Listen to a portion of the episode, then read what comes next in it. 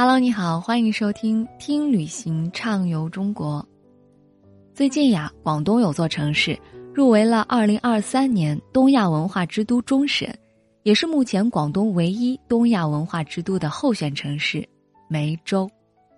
也就是说，梅州作为广东代表，是最有可能角逐东亚文化之都之名的城市。了解梅州的人才会觉得，梅州的入围一点都不意外。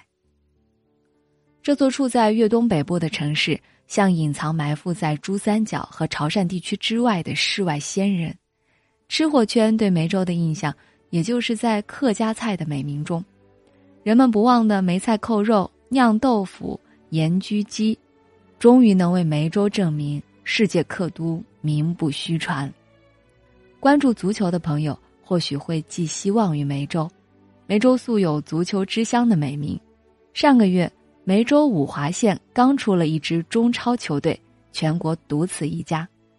广东呢是客家人最多的省份，而梅州恰恰就是广东客家人最集中的城市。面积一点五九万平方公里的地方，却聚集了五百四十多万人，百分之九十七以上都是客家人。中国台湾五百多万客家人中，有一百八十万人的祖籍就在梅州。海外的客家人更是不计其数，因此呢，梅州也是中国最大的侨乡之一。作为沉淀了丰厚客家历史文化和民俗风情的古城，这座城市的文化自信和魅力，无疑配得上世界的认可。古语常言：“逢山必有客，无客不住山。”客家人依山而居的选择，追溯历史根源，或许还带着点流离之苦的诉说。历史上的中原一带先民为躲避战乱，几次南迁，又为了避免与平坦地区的土著发生争执，大多选择依山地或丘陵地带建屋居住，劳作生息。这记忆看似有点苦涩，但并非完全迫于无奈之举。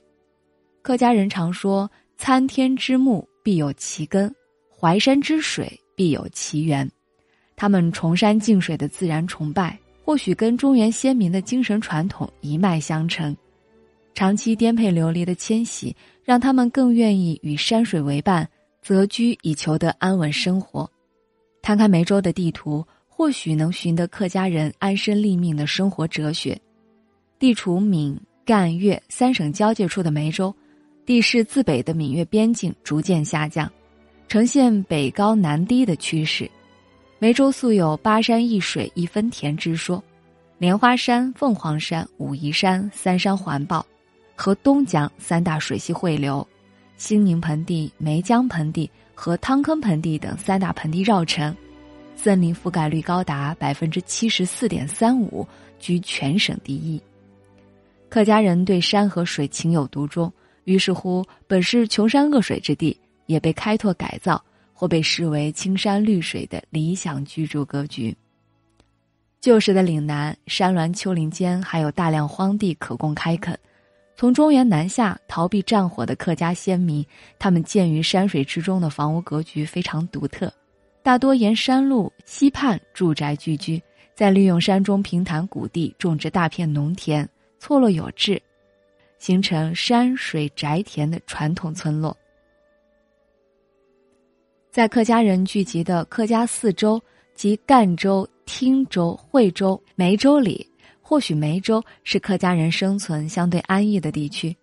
看看他们的传统住宅格局，或许能瞥见他们世代推崇的生存哲学。有人将围龙屋称为夯土的历史，或许正是因为它记录着客家的发展史和客家人的生活史。这里分布着最广泛。最具地方特色、最负盛名的民居便是围龙屋。据二零一七年十一月各县市文物部门统计，全市客家围龙屋有五千多座，主体建筑保存较完好的就有一千多座。其中兴宁县还被评为中国围龙屋之乡，当地围龙屋的数量、建筑面积在南粤客家围龙屋中堪称第一。这些围龙屋大多建于山路。背靠山林，或在屋后种植树木，屋前有晒谷，乘凉的河坪和水塘，山水成了支撑围龙屋的骨架。与俯瞰近似椭圆形的围龙屋构成一种强烈的秩序感和严格的对称性、防御性。这也正是客家人世代讲究天圆地方以及平和稳定的宗族生活秩序的体现。你在梅州能看到许多围龙屋之最，最网红的当属大埔花萼楼，设计之精巧，结构之独特，使其称得上是目前广东规模最大、设计最精美、保存最完整的民居古建筑，是世界民居建筑的一大奇观。更可贵的是啊。如今老宅还住着十多户林姓人家，仍然散发着一股浓厚古朴的生活气息。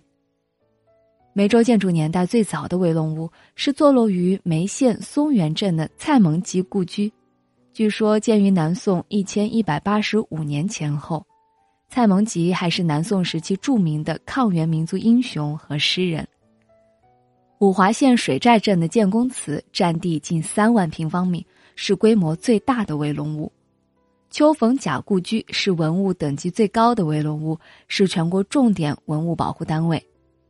中国海拔最高的围龙屋是铜锣湖村的王姓祠堂，位于丰顺县沙田镇的铜鼓丈山腰上，海拔约一千一百米，为粤东第一高峰。